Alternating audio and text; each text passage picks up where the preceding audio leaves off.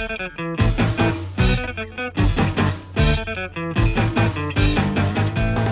本一生徒の多い社会講師伊藤外一と歴史大好き歴ドルの美香子。京都の身太愛媛県瀬戸内海大三島出身の2人が。それぞれの方言を使い。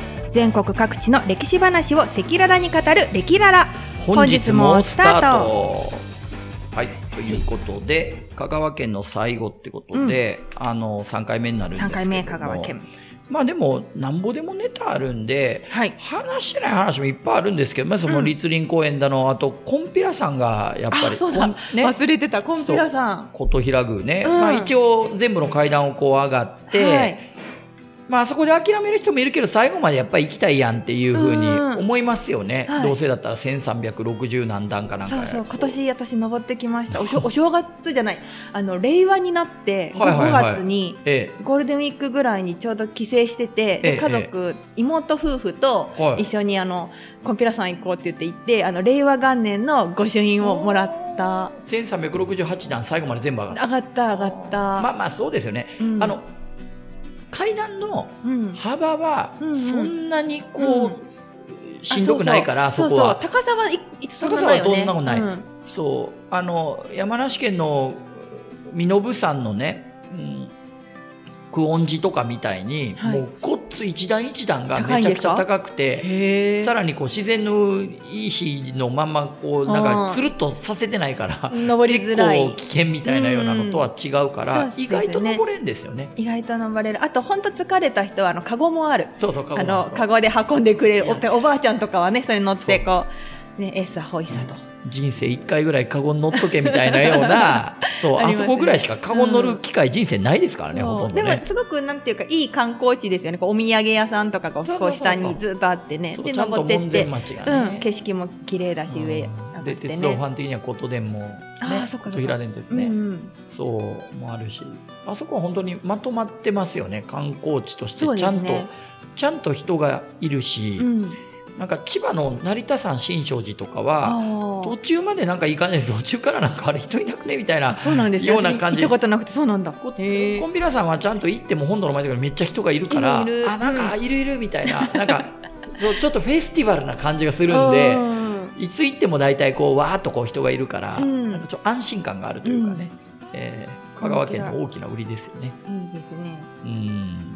そうですね。うん、あと私あのか観音観音寺？観音寺？はいはい。が、観音寺はい。あのね空海の生まれた場所ですけどあね。そうか空海の生まれた場所なんだ、はいあの好きな映画があってあのほ大林信彦監督のほう「青春でんでけでけでけ」あ、でんでけでけ。はい。うん。ありましたね。ありました。だいぶ前だけど。すごい昔なんだけどあれでしょ？見たことある中村橋之助さんが出てるやつですよね。多分違ったっけ？あれ？どう？あわかんない。えっとねえっと浅野忠信さんがすごい若い頃に出ててあとねあのまあはい林康文さんって人がちっくんって言って主役なんですけどえあ、あ、そうか。うんちょっと違うやつかもあそれは違うやつかえ。っとねほ原作は、うん。あ足原素直さんっていうのかななんて読むんだろう原作はまた違うあの大林監督じゃないんだけど、はいはい。そのせそのベンチャーズだけテケテケテケテケテケ。あれあはい。れにこう、なんか刺激を受けてバンド組もうって言ってた高校生たちの話でそれが観音観音寺が舞台になってて讃岐弁なんですよ。はいはいはいはいはい。まあ、でも讃岐のネイティブからししたらちょっとあの、映画の方言は違うらしいんだけど、すごくね好きな映画で、そうだからあれ見るとなんかあ香川県のイメージ。ああなるほど青春でんでけでけでけあぜひ見てみてください。そう僕はだから見てないから主役を間違えたっていうね。あれ？ちょっと違うなんだろう。橋之助さんというか三田寛子さんの旦那が出てるやつがあれはまた別のサイト香川ですか？それも。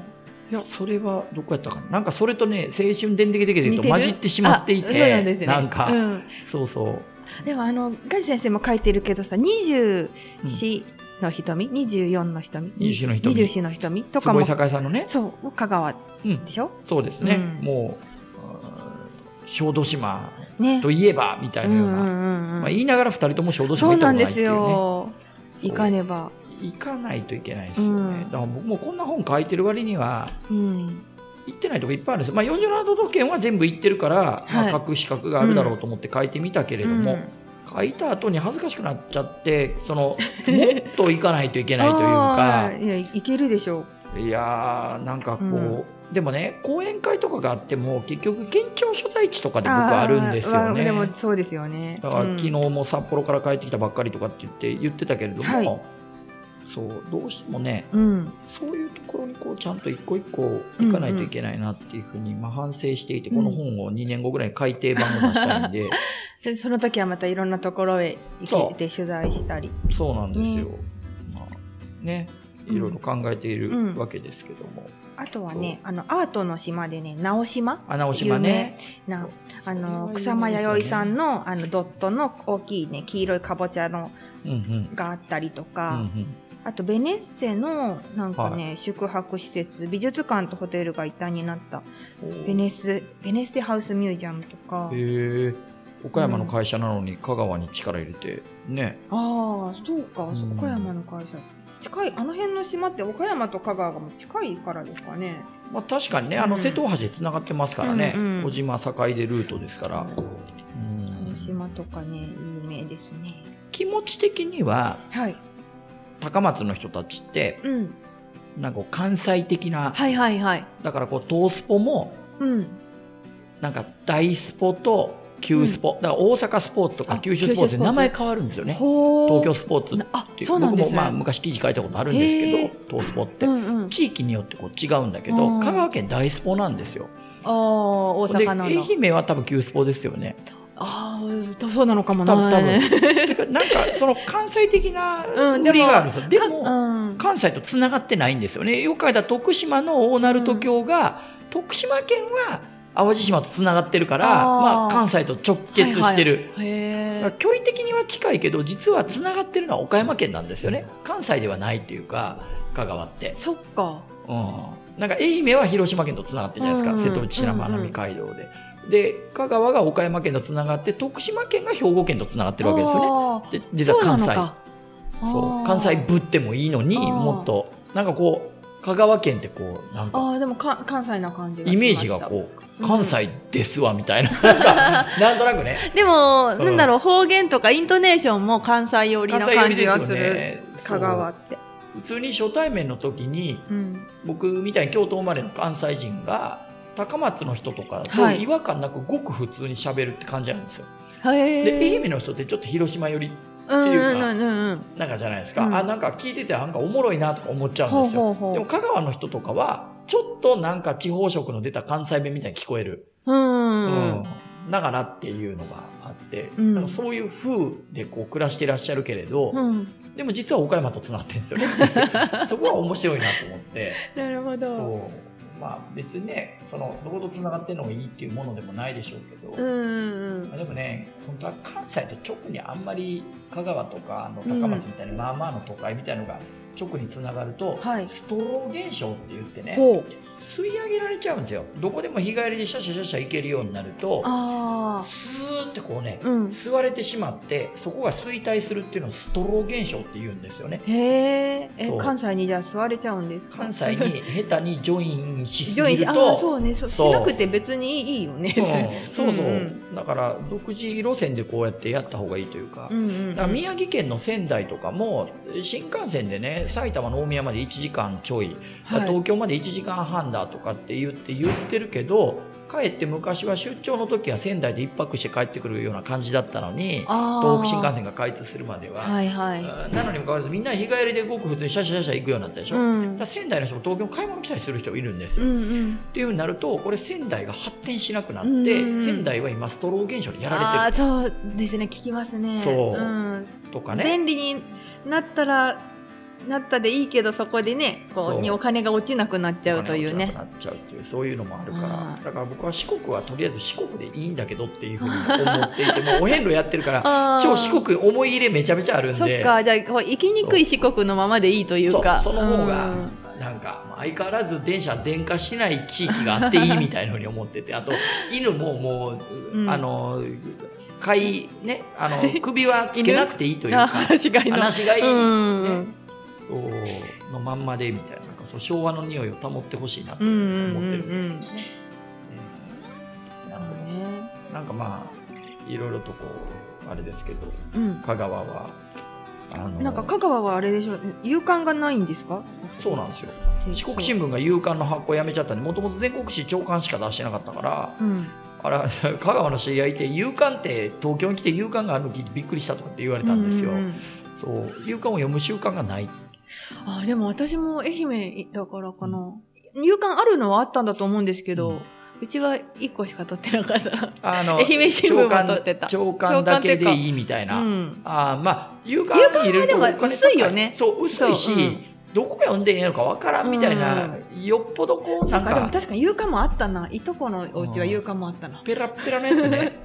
うんうんうんそう。だから夕刊って本当立場的に難しくて、うん。だから産経新聞全国紙の産経新聞も朝刊だけになっちゃったんですけど、あだから読売新聞とかめちゃめちゃこだわってて夕刊はこう文化とか芸術とかそういうものとかを充実させて、ほど。その業界の人はなんか読み応えがあるみたいな、うん。ていうふうにこう独自色出していかないと、うん。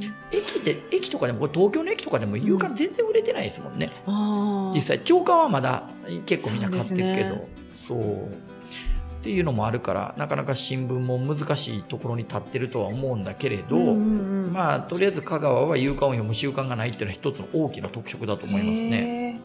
へうん。そうもういろいろ書いてはみたけれどあこれーあとあれだね。ね。香川は先生平賀源内も出身だね。そう僕家行ったことありますよ。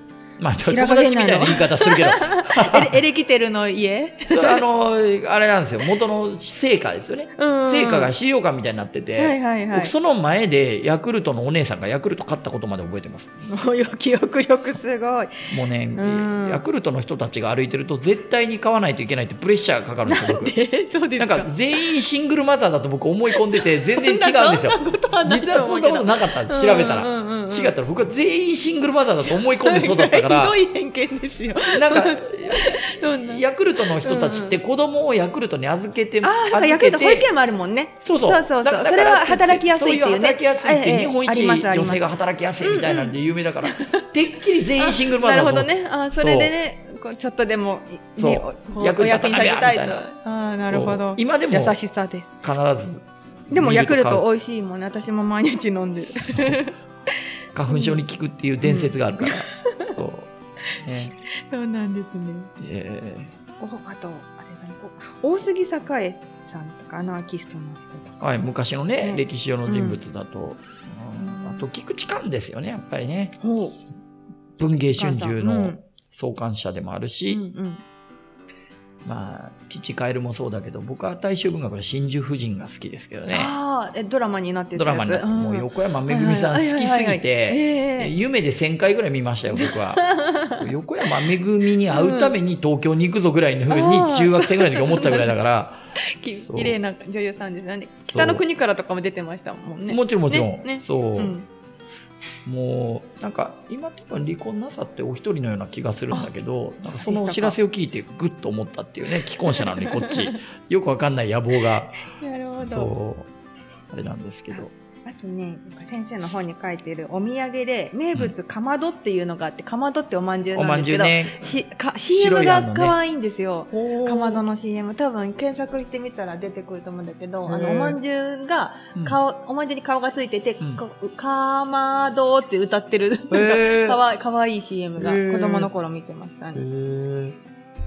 あそうそう元弘監督ね。元弘克行さんね、踊る大捜査線ね。そうそうそう。ねあと国民民主党の玉木雄一郎党首が50歳過ぎてアムロレイの格好してねガンダムの走り回ってらっしゃった選挙の時は。そう。あのイメージしかないけど。あれあれ別になんかなと思っててどうせだったら茶髪とかにした方が良かったんじゃないかなみたいなアムロみたいにね。そう、まあ、いろんな方がううんうんうん。出身者もこう、いねろいろ書いてあるし、うん、松本明子さんとか。もそうね。ね。47都道府県の歴史と地理が分かる辞典をねちょうどこのポッドキャストが始まる頃にいうことだったわけですけどもう今やね伊東47都道府県外地と呼ばれるぐらい。なんでプレッシャーがね最近すごいね,、うん。なんか何でも知ってるとかって。ね。でもこの出版した後にこうね変わってきた事実とかもあるからねこうそ当当初が届くんですか？そう、ね。当初がやったら届いたりとか、うん。あとなんか47都道府県のことだったらあなた何でも知ってるんでしょみたいな。あそういやそんなことはないんですいけど。やいやいやいやでも。っていう。うん。そう。まあでも何回ぐらい行ったことあるんですか？香川県は。まあお隣のね愛媛県の出身だとはいえ、どれぐらいですか？回数的に、えー家族旅行でもいそのコンピラさんとかははいはいはい。何,、何度か行ってるし仕事でもうん。れ歴史歴ドルとして呼んでもらったことがうん。何回か何回かあると。あでも10回は行ってないないかな。10えでもうんいやトータルで言いたら10回ぐらい行ってるかな。ー。まあまあちょっと行ってるかな。僕が78回って感じかなと思うんですけど、なんか行くとこがもう決まってて、うんうん。えーっとその空海とか僕真言宗の高校行ってたんですよ。あへえ。の京都の東寺の中にあるっていうか、はい。東寺が経営している洛南高校ってことなんですけど、あはいはい。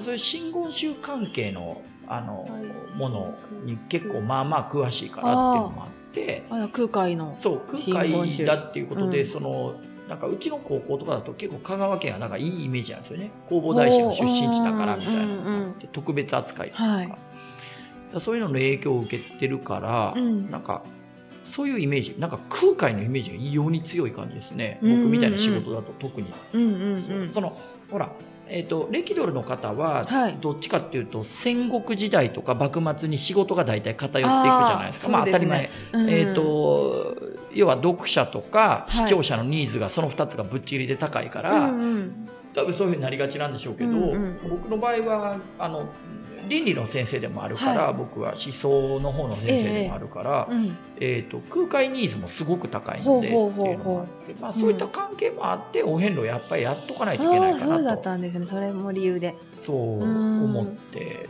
あのやってみたっていうのもあったんですけどね、その万能池もね、うん。そのため池の万能池も実際見ると想像より全然でかいし、うんうん。池って言うからちょっと全部水抜けるんちゃうかぐらいのテレ東の番組のはいようにはい。はい思ってくらいの方にみんな思ってるけど、うんうんとんでもないですよね。うんうん。うん、あんまりにもでかくて。そうですよね。そう。で至る所にこう空海の弘法大師の伝説がね、うんうんうんまあミスターマリックよろしくいろんなこう奇跡を起こしていくというか、空海って結構パーフェクトヒューマン的なというか、字もうまければ、ええ性格もいいしでも意外と気が強いしとか、いろんなこうものをこう兼ね備えてる人なので、まあ、歴史上のこう最も優れた人物のうちの一人だって言われてる人ですよね。うん。まあ、その人の出身地でっていうようなこう神々しさみたいなものっていうのがあるから、ちょっと僕は、うんいつも行く時に特別な目で見ちゃうっていうかへねー。ちょっと構えて行っちゃうんですよね。あナチュラルにこう入っていく感じじゃなくて、うん。うんちょっと香川県行くぞみたいなあ風におおなるほど。普通の人にねうどん食べに行こうかなみたいなの感じじゃ全然ないっていうかちょっとこうねリスペクトないいい感じがやいい素晴らしいことですよ。すごく強くてっていうのもあるから、なかなか構えてしまいがちなんですけどね。なんかこの空海伝説というかそのまだあの高野山ではさ、うん。い生きてるというのでさあの毎朝食事も運んでいるんだよね朝ね。そうなんですよ、ね。うん、だからそういうのも含めこうすごく特特別な人物ですよねなんていうかね。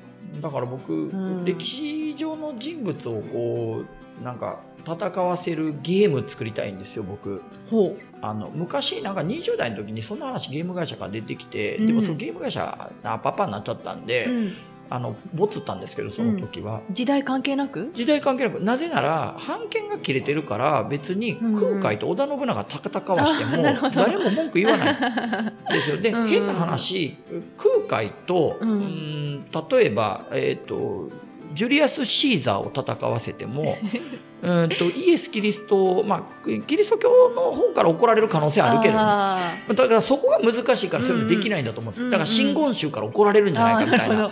そほう。で僕みたいにあんまり失うものが何もないタイプだと できんじゃねえかなと思って。うん。でそういうのって全然今やスマホゲームでできますよね。あうんというのをで全部の全体の歴史の知識がある人ってあんまりいないから実際。あある時代の専門家みたいな人が多いんで,、うん。でそういうのって考えられるのって僕みたいな仕事の人だと思ってるからへで世界史もできるから別に、うんうん。なんかそういうのってこううまいことこういいゲームにできねえかなと思って。というふうに、あの、そういうこう、IT 系の企業みたいなような人たちから声がかかったらすぐにでもやろうかなと思ってるんですけど、みたいな。全然可能性ありますよね、そういうのね。ね全然いけるなと思って。はい。というような感じで、まあ、香川県を、うんそうこう三回にわたってうん話してきたわけですけど、あの、次回からは、まあ、四国もちろん、あと徳島が。あるんで、うん。そう徳島を3回にわたってってことで四国ぐるっとこう全部おしまいっていうような形になるわけですけど、うん。まあ毎回エンディングがもはや最近は定番になっておりましてですね、あの今回はどんな感じなんですか？はい。それではエンディングです。えーレキララではリスナーの皆様をレキララと呼んでいます。レキララの皆様、レキララの皆様からの感想やメッセージを募集しております。ツイッターにて、ハッシュタグレキララをつけてつぶやいてください。ハッシュタグレキララはシャープマークに漢字でレキ、カタカナでララです。E メールでも受け付けております。メールアドレスはレキララ .gm.gmail.com です。rekilala.gm 外地の G とミカコの m at gmail.com です。レキララとコラボしたい、一緒に PR をしてほしいなど、47都道府県の関係者の皆様、地方自治体の皆様、ここで一緒にお話ししたいという方からもメッセージお待ちしております。えーそれでは、今回はですね、香川県の方言で、えっとね、どうにもならないってん。言葉が、ジョンならん。ああ、関西弁で言うドンならんですね、それは。関西はどんならんあのね愛媛はねうん、ジュンならんなの。あ、ジュン。なんか香川はジョンなんだとす。ごいな。愛媛とか大三島はなんかジね、ュンならん。へえ。いや、関西弁のドンならんが、ジュジョンならんになるのはよく似てるからわかるんだけど。あでも、ジュンならんは違うかも。ジュンならんは意地悪って意味なの。あ、そうですか？あじゃあまた全然違う意味ですね。あの子ジュンならんねっていう。じゃあ違うか。なるほど。えっ、と、どんならんっていうのは、どうにもならないっていう意味ですよね。じゃあ関西弁のどうもならないがどんならんが、香川ではジジョンョンならん。ならんったってことでしょうね、多分ね。はい。うんなるほど。いや、でも、ジョンならも同じじゃないですか。だから、どんならんやっちゃなって言うと、うんうんうん。どうにもならないやつで、その意地悪とか言う時にも使うから、確じゃあかに。一緒か。そうジュンならんっていう。うんジュンならんねとか。とか、そうそうそう。だから、多分そうなんですよ。うんそれ面白いですよね。はい。はい。どうにもならないが、ジョン。はい。はいそれでは、ささようなら。